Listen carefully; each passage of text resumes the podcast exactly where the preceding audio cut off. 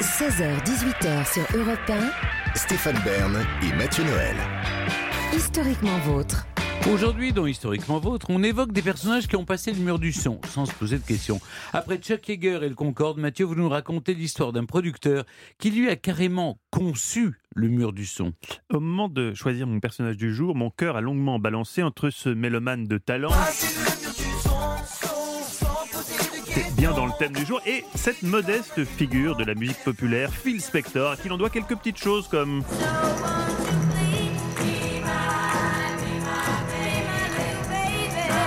ou ça.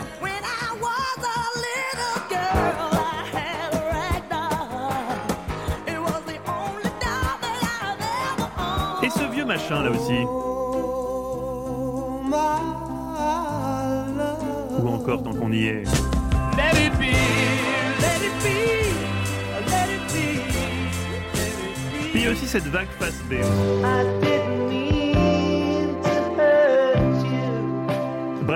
l'aurez compris, une bonne partie de notre culture musicale, on la lui doit. Phil Spector n'a pas été un grand producteur des 60s, il a été le pionnier d'un nouveau type d'enregistrement qu'on a appelé le Wall of Sound, le mur du son.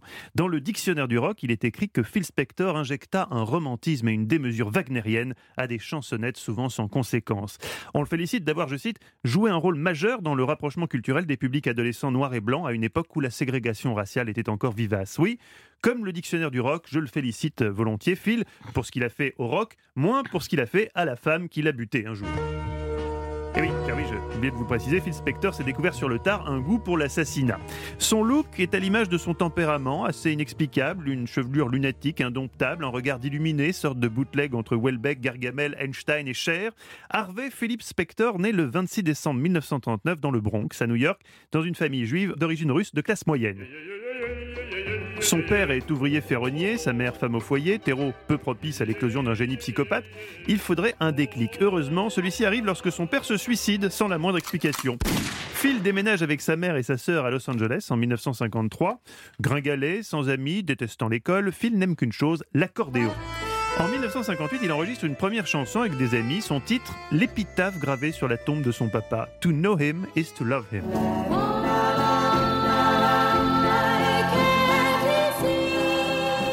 Ça date un peu, mais à l'époque, le morceau est un carton. À 21 ans seulement, Phil Spector est millionnaire. Mais très vite, il préfère se diriger vers une carrière de producteur. Il fonde sa société, Files Record, avec laquelle il va coécrire et produire ceci. Never close your eyes anymore when I kiss your lips. Est-ce que vous connaissez cette chanson? Elvis? Pas tout à fait. On est un peu plus tard quand même. You've Lost That Loving Feeling des Righteous Brothers, qui sera tout simplement, et ça m'a étonné même, la chanson la plus diffusée aux États-Unis au XXe siècle. Les Crystals, les Ronettes, Tina Turner, Leonard Cohen, les Ramones, les Stones, tout le monde veut bosser avec lui. En 1968, ignorant le précède du No Job in Job, il épouse Ronnie, la soliste des Ronettes, qu'il produit donc. Ça, vous connaissez. Jaloux, dominateur toxique, un brin pervers narcissique aussi, il nous révélerait certainement un test psycho de Marie-Claire. Il va jusqu'à confisquer ses chaussures à Ronnie pour l'empêcher de sortir. Oui, car Phil est du genre jaloux. Bon, euh, comme Ronnie a en fait plusieurs paires de chaussures, sa tactique échoue et il est obligé de monter d'un cran en l'enfermant dans un placard, comme vous faites Stéphane avec Mirza quand il a uriné sur les bégonias. Ah bah oui, il est enfermé dans sa boîte. C'est déjà cruel, mais, c'est Phil- horrible. mais c'est horrible ce que vous faites avec vos chiens. Mais, Mais Phil non, Spector est encore plus cruel que vous, Stéphane. Comme un placard, même de l'intérieur, ça finit par s'ouvrir. Il va avoir une autre idée installer un cercueil en or dans la cave de son manoir Mm. où il menace, ça, ça vous plaît aussi, où il menace d'enfermer Ronnie si elle ose tenter un jour de le quitter. Oui, vous l'avez compris, euh, Phil est un homme qui a beaucoup réfléchi à l'idée du couple. Son analyse est la suivante, je cite, L'amour est une illusion obsessionnelle qui se guérit par le mariage. Ronnie, par rancunière, dira de lui sur sa page Instagram après sa mort, ah oui parce que, spoiler alerte, il va mourir, c'est un jour triste pour la musique et un jour triste pour moi. Quand j'ai travaillé avec Phil Spector, je savais que j'étais avec le meilleur. Le rencontrer et tomber amoureuse de lui, c'était comme un conte de fées. Mais comme je l'ai dit à de nombreuses reprises, c'était un producteur brillant, mais un mari pourri. Oui, bon, Ronnie, c'était peut-être un shitty husband, mais c'était quand même un sacré producteur. L'inventeur donc du Wall of Sound, une technique qui consiste en fait à enregistrer chaque instrument en mono, soit séparément, pour les superposer par la suite. Le but, donner à la pop la profondeur d'un orchestre classique en studio. Je me sentais obligé de changer la musique en art, de la même manière que Galilée a prouvé que la Terre était ronde au monde et que le Soleil ne s'arrêtait pas, dira-t-il modestement. Cette technique influence alors les plus grands artistes de la planète, tels que les Beatles, les Beach Boys, mais également Bruce Springsteen.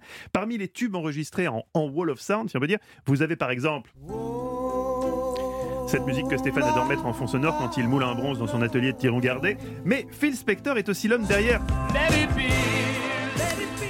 Alors, sa dernière collaboration avec John Lennon. Mouler un bronze. Oui, Mais il moule. oui, oui, Et bien sûr, que- bien sûr. Ben oui, On mais les vous avez- coule mais c'est- parfois. c'est- vous savez, c'est c'est une référence à la scène du film euh, Ghost. Ah oui. Ah oui, Oui, mais, oui, oui. mais vous Mais avez vraiment l'esprit très mal tourné Oui, quand c'est de même. la- c'est c'est de la poterie. Oui, c'est de la poterie, oui, c'est vrai, c'est vrai, c'est vrai. On fait de la céramique davantage. C'est vrai. Sa dernière collaboration avec John Lennon finira mal puisque, jugeant l'entourage de John trop intrusif, Phil va décider de pacifier la situation en débarquant en studio avec une arme à la main, de menacer tout le monde, de blow their fucking head off avant d'emporter les bobines d'enregistrement. John Lennon les récupérera quelques mois plus tard pour finir l'album tout seul. La menace armée en studio devient alors son dada à Phil Spector. Sa signature, il menace Leonard Cohen d'une arbalète en 1979, puis le bassiste des Ramones avec un flingue trois ans plus tard. La chanteuse de Blondie, elle plus chanceuse, raconte qu'il s'amusait seulement à viser ses chaussures d'une arme en criant bang bang. Rebelote avec Céline Dion en 95 où René est obligé d'expulser Manu Militari du studio Phil Spector euh, où il avait une fois de plus dégainé son magnum pour appuyer ses arguments artistiques. En 2003, après déjà une longue traversée du désert, c'est la chute, la vraie, cette fois. Le cadavre de l'actrice Lana Clarkson est retrouvé chez Philou en Californie. Après une soirée alcoolisée dans une boîte de nuit où elle travaille comme hôtesse, l'actrice de série B en question accepte, euh, hélas, de suivre Phil dans son manoir. Vieille salope. Non, Stéphane, vous êtes dur? Je dirais plutôt pauvre enfant. Pauvre enfant, ne la jugez Mais pas non, car la suite n'est pas très jolie, Stéphane. Non, mais oui, non, vous la Non, jugez, mais- vous pensez que c'est une fille facile. Moi, je dis Non. simplement, c'est une, une femme qui était en quête d'amour. Au beau milieu de la nuit, le chauffeur de Spector qui était resté dehors entend un coup de feu. C'est alors que Phil sort de chez lui, un revolver ensanglanté à la main, et dit Je crois que je viens de buter quelqu'un. La police découvre l'actrice sur une chaise avec une balle de 9 mm dans la bouche et, sous sa jambe gauche, le revolver. De manière fort habile, Phil Spector affirme qu'elle se serait elle-même tiré une balle dans la bouche. Hélas pour lui, la version du suicide tient assez peu la route. Après deux procès, Spector est condamné en 2009 à une peine minimum de 19 ans de réclusion. Quelques semaines avant cette soirée fatale, il déclarait dans une sorte d'éclair de lucidité Je dirais que je suis relativement fou. J'ai des démons intérieurs qui me combattent. Bien vu, Philou. Mais depuis sa prison, Phil Spector reste un mythe. Al Pacino l'incarne en 2013 dans un téléfilm diffusé sur HBO. En janvier 2021, Phil Spector finit par mourir à 81 ans dans un hôpital pénitentiaire de Californie. L'hommage public est forcément délicat, c'est l'éternelle question. Faut-il distinguer l'homme de l'artiste? Et Hitler en premier. mais, mais qu'est-ce que vous dites, Stéphane? Non, non, non, non, moi je ne me prononce pas. Bon, je condamne évidemment les actes impardonnables de l'homme, mais je salue le génie de l'artiste. Pour finir, Stéphane, votre chanson préférée produite par Phil Spector Le téléphone. Ah oui, aussi, C'est- il a vraiment tout produit, hein. c'est fou ce Wall of Sound. Merci beaucoup Mathieu.